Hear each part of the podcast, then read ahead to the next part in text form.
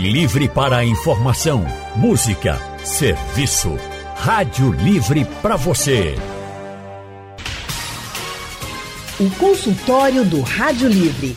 Faça a sua consulta pelo telefone 3421 3148. Na internet www.radiojornal.com.br. Gente, chegamos ao Novembro Azul, mês de alerta e prevenção ao câncer de próstata. E segundo o Instituto Nacional do Câncer, o INCA, no nosso país, a cada 38 minutos, um homem morre por causa dessa doença.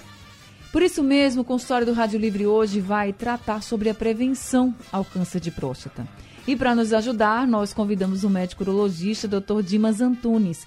Dr. Dimas é membro da Associação Americana de Urologia e do Departamento de Andrologia da Sociedade Brasileira de Urologia. Ele trabalha em clínica particular e também no Hospital dos Servidores aqui do estado de Pernambuco. Doutor Dimas Antunes, boa tarde, seja bem-vindo ao nosso consultório. Eu que agradeço, boa tarde a todo mundo que está ouvindo a gente e vamos lá, bater um papo e ter a dúvida do pessoal. Simbora. Gente, eu tenho um dado aqui do Ministério da Saúde, doutor Dimas, que um terço dos brasileiros, homens, né, uhum. não se cuida como deveria. E que 70% dos homens brasileiros só vão ao médico se for por influência da família. Essa coisa de não ir ao médico, de não querer fazer exames e, e ter aquela crença assim, quem procura acha, é a principal barreira nessa luta contra o câncer de próstata? Também, né? Eu acho que assim, isso vai muito de uma, uma tônica masculina, né? De, de não ter o cuidado que as mulheres têm, né? Com sua saúde, né? Eu tinha, eu tinha um, um chefe de resistência que ele tinha uma conversa engraçada. Ele falava assim, meu filho, mulher é um bicho muito doentio, mas pouco morredor. Mulher se cuida, mulher se cuida, né? Então, é, às vezes, é, acaba que os homens vão indo nas últimas para o médico, quando está sentindo dor, quando está tendo uma dificuldade em outros aspectos de sua vida sexual, de não conseguir urinar direito, etc. E a lembrança que a gente precisa entender é que, é, pelo menos para câncer de próstata, nas fases iniciais, é, o paciente não vai ter sintoma. Né? Então a gente está falando de uma doença que é muito prevalente, que é muito comum, e que nas fases iniciais não vai dar qualquer sintoma. Então a gente está falando de uma doença que é comum, como você colocou, que mata muitos homens. Né? É, é, é, ela é muito comum e, e, por ser muito comum, mata muitos homens. Né? Não é que ela é tão letal. Por exemplo, o câncer de pulmão, por exemplo, a chance de uma pessoa morrer tendo diagnóstico de câncer de pulmão é maior do que o câncer de próstata. Então, o câncer de próstata ele mata com mais frequência porque ele é muito prevalente. Né? Então, você tem dados aí anuais de 16 mil, 15 mil homens que falecem de câncer de próstata aqui no nosso país porque é uma doença muito comum. Né? E por que a gente precisa resgatar? Porque a gente precisa trazer. Por quê? Mas justamente isso, porque é muito comum, não dá sintoma e, a, a, eventualmente, o paciente, se não passar em consulta com o seu médico, com o seu urologista, com o seu clínico, etc., ele pode estar deixando de diagnosticar um problema que, numa fase inicial, pode ser curável. Qual né? é o percentual de cura, assim, se for, por exemplo, numa fase inicial? Pode chegar a 90%, 100% de cura. Nossa. Né? Então, assim, é, é, é, existem estágios do câncer de próstata e existem subtipos. Aí, realmente, isso depende de casos muito detalhados, em que o, é, é, existem tipos de câncer de próstata que eles são tão indolentes que, eventualmente, ele pode até receber o diagnóstico e, em algumas situações muito especiais, a gente não pode isso é, generalizar, mas em algumas situações muito especiais, em alguns casos, o paciente pode fazer uma vigilância ativa. Né? entendendo que em algumas situações muito particulares esse câncer ele tem um comportamento muito indolente e o efeito colateral do tratamento eventualmente pode ser mais maléfico do que um tratamento de doença que não iria matá-lo. Agora a gente precisa entender que é esse recado que eu estou passando aqui não é para deixar de se cuidar de forma alguma. É para entender que existem situações em que também não precisa ficar desesperado. Vale o cuidado, vale a atenção à saúde em vários aspectos, né? não só em relação ao diagnóstico precoce de uma doença que pode ser curável, mas em outros aspectos, né? Como você colocou, às vezes é, é, o paciente vai porque a esposa mandou, porque o parceiro mandou, etc. E, e o paciente não se cuidava. E a gente começa a trazer na consulta outras outras nuances, né? outros, outros domínios da vida do paciente que são tão importantes quanto aquilo. Né? Então você faz um diagnóstico precoce, com um exame de sangue, com um toque, etc. Mas você pergunta outras coisas. Ó, como é que está a vida sexual? Tem é, história de cálculo renal, por exemplo. Uhum. Né? Como é que está a micção, etc. Existem síndrome metabólica, né? que eventualmente, numa dessas, o paciente de, de só passar uma única vez com o urologista, a gente acaba aproveitando esse, esse momento e vai, olha, tá, você tá, já sabia que você tá, tinha diabetes? Não, não sabia, tá, passa lá com o teu endocrinologista, passa com o teu cardio, né? Uhum. Aproveita o embalo para ter uma, uma atenção à saúde mais global. Eu gosto de dizer que o Novembro Azul, ele é muito mais um mote, óbvio, o câncer de próstata é super prevalente, etc, mas é muito mais um mote em relação à atenção à saúde do homem Sim. do que só e somente só prevenção de câncer de próstata, na verdade. Né? É, e a gente fala muito também, doutor, que o Novembro Azul, assim como o Outubro Rosa também, que a gente acabou de passar, né, com câncer de mama, é para a gente só chamar a atenção, dizer assim, ei, acorda para a vida, Isso. porque a gente não pode descuidar da saúde nenhum mês, né? Porque você não vai conseguir fazer todos os exames em Exatamente, novembro, é. mas precisa ir. É, né? uma dica que eu dou para meus pacientes, assim, ó, aproveita, quando você completou seu aniversário, faz o teu check-up, né? Uhum. Vai lá, dá uma olhadinha, taxa, faz um check-up cardiológico, veja lá colesterol, triglicéridos, aproveita o embalo e aí já faz um check-up geral, né? É, e, e aí isso, óbvio que isso vai ser customizado com a faixa etária. Então, assim, o, é, o, o, homem não precisa. Lembrando que o urologista é um, é um médico de homem e de mulher, né? Uhum. Gente, nós somos cirurgiões do aparelho urinário masculino e feminino e genital exclusivamente masculino. E, e, e, em relação à saúde do homem, assim, se eu falar só, só nesse aspecto, é que o jovem, o adolescente, também tem que passar com uro. Né? Existem doenças que são mais prevalentes naquela faixa etária. Vou dar um exemplo aqui. Então, um paciente de 30 anos, um rapaz de 30 anos que está lá, 20, 25 anos, tem a passagem com o urologista, deve passar. Existem doenças que são mais prevalentes. O quê? Infecções sexualmente transmissíveis, falar um pouquinho sobre fertilidade, falar um pouquinho sobre uma, uma gestação indesejada naquele momento, etc. Cálculos renais, né? Vida sexual, etc. Tudo isso pode ser abordado na consulta, é, ainda no paciente mais jovem também. A gente, se a gente fosse falar assim de um marco de idade para ir para o urologista, começou a vida sexual, já deveria ir ou até mesmo antes, doutor? Acredito que até mesmo antes, sim, né? Então, assim, é, a gente pega o gancho do ebiatra, né? Que, aquele, aquele pediatra que está cuidando já do, do adolescente uhum. e já aproveita ali o embalo para começar a conversar e pontuar algumas coisas que são mais é, é, prevalentes naquela faixa etária. Por exemplo, câncer de testículo, por exemplo. Né? A gente vai falar sobre câncer de próstata hoje, mas câncer de testículo, existe um mês, inclusive, de lembrança, em abril. É, o câncer de testículo é um câncer muito comum no paciente jovem. Né? Aquele paciente está lá entre 20 e 30 anos, câncer de testículo é o câncer maciço. Quando a gente tira leucemia, linfoma, é o câncer mais comum nessa população, nesse homem de 20 e 30 anos, entendeu? Então, realmente tem suas faixas para serem cobertas. Agora, eh, hoje a gente até recebeu aqui uma mensagem de um dos ouvintes dizendo que não conseguia ter acesso ao urologista e tal. Ele é um ouvinte de Olinda. Uhum. E aí, eh, ele pediu para que a gente fizesse né, o apelo e a gente fez, sim, para a Olinda. Mas tem muita gente aqui perguntando: ah, o resultado do meu PSA. Eu vou dizer aqui rapidinho. Certo. Porque quando a gente fala assim, ah, o que seria, por exemplo, um câncer de próstata precoce, né? Perfeito. Qual seria o parâmetro, assim, que o senhor usa? Aí tem aqui Marcos perguntando: ah, meu PSA total deu 1,05. Certo. O meu PSA livre deu 0,1. Certo. E a relação PSA livre PSA total é de 9,5%. Certo. Como é que está esse resultado? Você pode perguntar ao médico? Então, estou perguntando aqui, doutor Dimas. Como é que está esse Perfeito. resultado? Então, assim, é para contemplar quem está escutando a gente, é o seguinte, o PSA é um exame de sangue que ele é utilizado para rastrear doenças da próstata. A gente fala o seguinte, o PSA, é, esse, esse exame, ele rastreia doenças nesse órgão. É um, ele é um exame que é exclusivo, PSA, é um exame que é exclusivo da próstata. Então, o paciente pode ter doenças diferentes por alteração do PSA, tá certo? E só para contemplar o pessoal ficar mais a par, a gente usa para fazer o rastreio.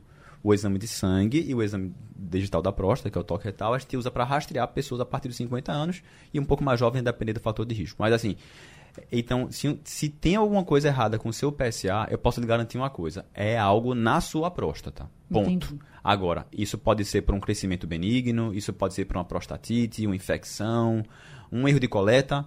O paciente uhum. andou de moto, cavalo, bicicleta, teve uma relação ou masturbação no dia anterior ao exame, isso pode alterar o resultado do exame. Olhando exclusivamente para o PSA, a gente usa esse, esse número para tentar é, destrinchar um pouquinho ele e dizer o que é que ele fala mais para a gente. Por exemplo, ele falou sobre essa relação. Então, o PSA, o exame de sangue, ele tem que estar tá numa faixa mais baixa, né? Dependendo da referência, menor do que 2,5, dependendo da faixa etária. Mas vamos supor que a gente põe um ponto de corte de 2,5. Depois disso, a gente vai avaliar outras coisas, que é a questão da, da relação livre sobre total. Essa relação, o ideal é que ela seja maior do que 20%, né? Então é uma forma da gente tentar dizer se existe chance de câncer ou não. Mas existem outros dados que a gente usa como, a, como o PSA cresce ao longo do tempo. Então, aqui só fica o recado para o nosso ouvinte procurar de volta ao médico dele para que ele possa ter uma avaliação melhor. A gente tem inclusive aqui um áudio do seu José Antônio. Ele mandou aqui uma pergunta para a gente pelo WhatsApp. Vamos ouvir. Ana Barreto, boa tarde. Bom começo do final de semana. Aqui quem fala é José Antônio de Paudalho. Ana Barreto, eu fiz exame de próstata, acusou a minha um pouco alterada. Aí o médico fez toque, já fiz toque três vezes, toda vez que eu faço ela dá um pouco alterada. Não é para me prejudicar, mas eu sei que está alterada, todo jeito eu me preocupo. Aí o médico passou Dutan para eu tomar tomo todo mês, compro uma caixa de Dutan. Eu queria saber do especialista ah, de próstata se esse Dutan é bom para próstata ou não. Eu, isso que eu queria saber. E no próximo semana, dia 8, vou voltar para ele novamente, ele pediu todos os exames, ultrassom, exame de sangue, toda a qualidade eu fiz. Dia 8 vou levar para ele. Eu queria saber só se esse remédio é bom mesmo que eu estou tomando. Um bom final de semana e uma boa tarde e fico com Deus. Obrigada, seu José Antônio. Uma boa tarde para o senhor também, viu? Então, doutor Dimas.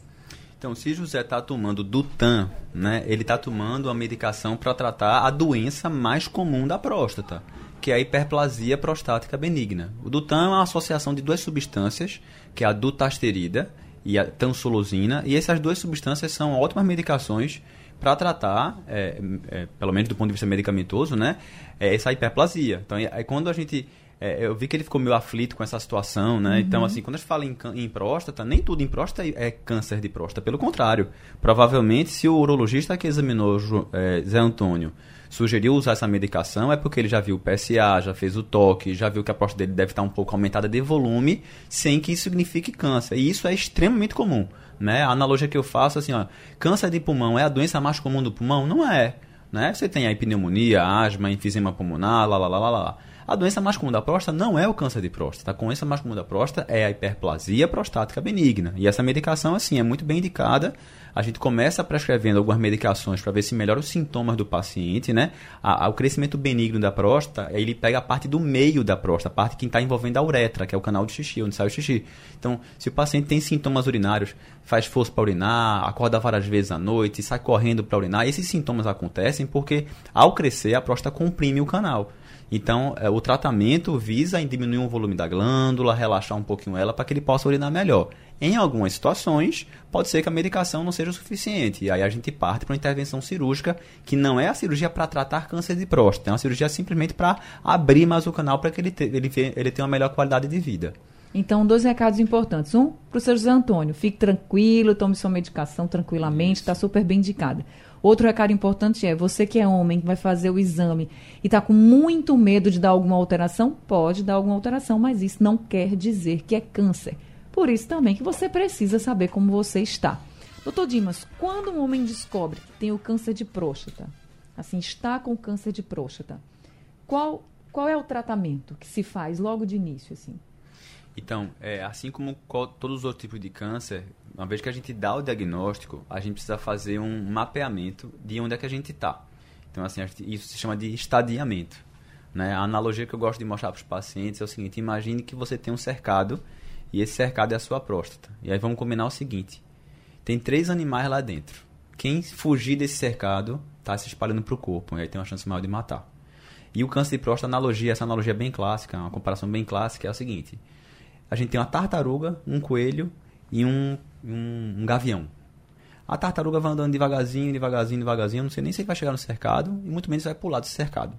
O coelho dá um pulo aqui, daqui a seis meses dá um pulo lá, daqui a dois anos pula aqui, daqui a pouco espalhou. E o gavião, logo no começo, já vai embora voando. E entender isso para o paciente é super importante para a gente entender. Então a gente precisa saber se a gente está falando de um câncer de próstata que se parece com a tartaruga, com um coelho ou com um gavião. Ou seja, em termos médicos, se ele é um câncer de próstata de baixo risco, não de ser câncer, câncer é, mas do, daquele câncer é matar o paciente. Então, baixo risco, risco intermediário, que é o coelho aqui nessa conversa, e um alto risco, um gavião, que logo no começo já está correndo para se espalhar. Então, essa é a primeira coisa, saber que bicho é. O segundo é onde é que está esse bicho. Porque ele pode ser um gavião que ainda está no cercado, e ele pode ser uma tartaruga que já fugiu. Então, isso se chama estadiamento. Uma vez que a gente tem esses dois dados na nossa mão e a gente se baseia em dados muito objetivos para avaliar isso. O toque, o PSA, é, alguns exames de imagem, como ressonância, cintilografia, para entender essa situação, a gente vai classificar se a gente está falando de um câncer de próstata localizado, está dentro do cercado, localmente avançado, está escapando do cercado, uhum. ou se já é metastático. E aí, para cada um deles, vai se estabelecer um tratamento. Se a gente está falando de um câncer de próstata localizado, a gente tem opções de fazer a remoção completa da próstata, junto com algumas estruturas adjacentes, chamadas vesículas seminais e os canais deferentes. Essa é a famosa cirurgia de prostatectomia radical, e existem várias formas de fazê-la. Das mais, todas elas têm os seus, os seus percalços, mas em suma elas se, se, resumem a você remover a glândula junto com as vesículas e fazer uma costura entre a bexiga e a uretra, que é o canal de xixi. Geralmente esse paciente fica com uma mangueira, que é uma sonda por alguns dias e depois remove. Outra opção de tratamento para um câncer de próstata localizado é fazer radioterapia, que são aquelas sessões de queimagem na próstata. Sim. Vai lá, faz a queimagem, volta algumas sessões, alguns dias fazendo isso. É, em algumas situações, ele pode ser localizado e, como eu falei, ele pode ser de muito baixo risco e pode ser oferecido em alguma situação uma vigilância ativa, quando se entende que um câncer é uma tartaruga, mas tão tartaruga, tão tartaruga, que eventualmente a gente pode acompanhar em algumas situações, mais uma vez, como eu falei, muito específicas. No câncer de próstata localmente avançado, radioterapia com associa associada a bloqueio da testosterona e eventualmente a cirurgia também. E naquele câncer que já fugiu da próstata, veja, um tratamento para remover a próstata talvez não faça tanto sentido, pelo menos na maioria dos casos. E esse paciente ele vai, vai ser submetido a um tratamento de bloqueio. A pedra angular do tratamento do câncer de próstata, que já fugiu da próstata, é bloquear a testosterona, que é o hormônio masculino. Então a gente faz fazem medicações para bloquear a testosterona e aí, isso sim é chamado hormonioterapia ou terapia de bloqueio hormonal e eventualmente quimioterapia. Hoje a, a medicina nos últimos anos principalmente avançou muito no, em todos os aspectos, quer seja em relação à cirurgia, quer seja em relação à terapia, às terapias hormonais. Sobre essa questão da cirurgia da próstata, né, para retirada da próstata, chegou aqui uma pergunta do Miguel. Ele tem 60 anos. E aí seu Miguel diz assim: Eu quero saber se a pessoa que tem a próstata retirada, eu não sei se ele retirou, tá, gente? Ele certo. só fez a pergunta. Se, a, se esse homem vai conseguir, por exemplo, ter uma vida sexual normal, com ereção e ejaculação. Doutor Dimas. Excelente a pergunta de Miguel. Então, assim, a primeira coisa que a gente precisa entender: existe uma cirurgia para tratar próstata benigna e existe uma cirurgia para tratar próstata maligna. Seria o câncer, né? É o câncer. Então, a cirurgia para o câncer de próstata é aquela em que a gente tira a próstata, a vesícula seminal, lá, lá, lá, e faz essa costura que eu falei para vocês. Que pode ser feita por, como eu falei, laparoscopia, cirurgia robótica, cirurgia aberta, via perineal, etc. Um paciente que remove a próstata por causa de câncer de próstata, esse paciente, ele nunca mais vai ejacular. Então, peraí, existem domínios da vida sexual que são diferentes. Uma coisa é libido, libido é apetite sexual, é desejo, tesão. Aquele, aquele tesão. Isso, certo. tesão vai continuar. A outra coisa é a ereção. Ele pode ter um impacto negativo na ereção, depende de várias coisas. Depende da ereção dele pré-operatória, se ele tem diabetes, se ele é obeso, se a cirurgia foi legal, conseguiu preservar ou não os feixes, etc. Né? A reabilitação que ele faz no pós-operatório não são todos os pacientes que têm a, fazem a prostatectomia radical, que é a cirurgia para o câncer, que vão ficar com disfunção erétil, popularmente chamada de impotência. Não é assim, tá certo? O paciente tende a reabilitar ao longo do tempo. Vai depender de muitos fatores. Muitos né, fatores, não só da cirurgia, né? É, ejaculação, como eu falei, não vai sair mais porque a, a, o ejaculado, o sêmen, ele é uma soma de três órgãos. Próstata, que vai sair, as vesículas seminais, que também vão sair, e os canais deferentes, que é o que a gente corta na vasectomia, eles são seccionados nessa cirurgia. Então o paciente não ejacula mais, não sai mais sêmen. Agora, cuidado, uma coisa é não sair sêmen, a anejaculação. Outra coisa é orgasmo. Em situações normais, orgasmo e ejaculação acontecem no mesmo momento. Mas numa situação como essa, o paciente pode atingir o orgasmo, a sensação, aquele sensação máxima no clímax da relação ou da masturbação, e eventualmente não sair sêmen né? Ele tem um orgasmo seco, vamos dizer assim, uhum. né? Isso é para câncer de próstata. A cirurgia para tratar a próstata benigna, esse, esse não costuma impactar quase nada na ereção, no apetite sexual e também não no orgasmo. Mas a ejaculação, mais uma vez, mexeu na próstata, eventualmente o paciente pode ter uma diminuição do volume ejaculado, por exemplo, uma cirurgia que a gente faz com muita frequência, que é fazer uma, uma espécie de raspagem da próstata para o paciente urinar melhor, aquele amigo da gente que falou sobre o do, que tomou uma medicação. Se ele não resolveu com a medicação, eventualmente passando um tempo, a gente indica uma cirurgia de raspagem da próstata ou tirar lá o miolinho para ele urinar melhor. Pode ser que isso impacte no volume do sêmen dele.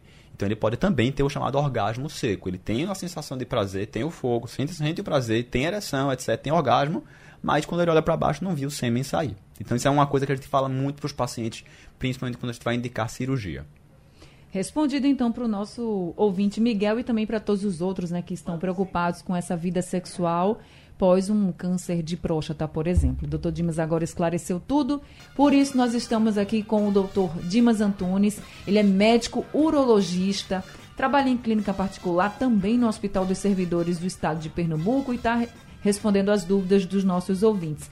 Agora a gente vai ouvir a mensagem que o seu Gilvan mandou pelo nosso WhatsApp. Vamos ouvir. Boa tarde, meu nome é Gilvan Freire. É, eu gostaria de saber do doutor Dimas, é, porque eu tenho um, sinto muito desconforto no, no, no meu testículo urinando direto, com frequência. Muitas das vezes eu não consigo nem segurar a urina, tenho que parar para urinar e às vezes não dá tempo.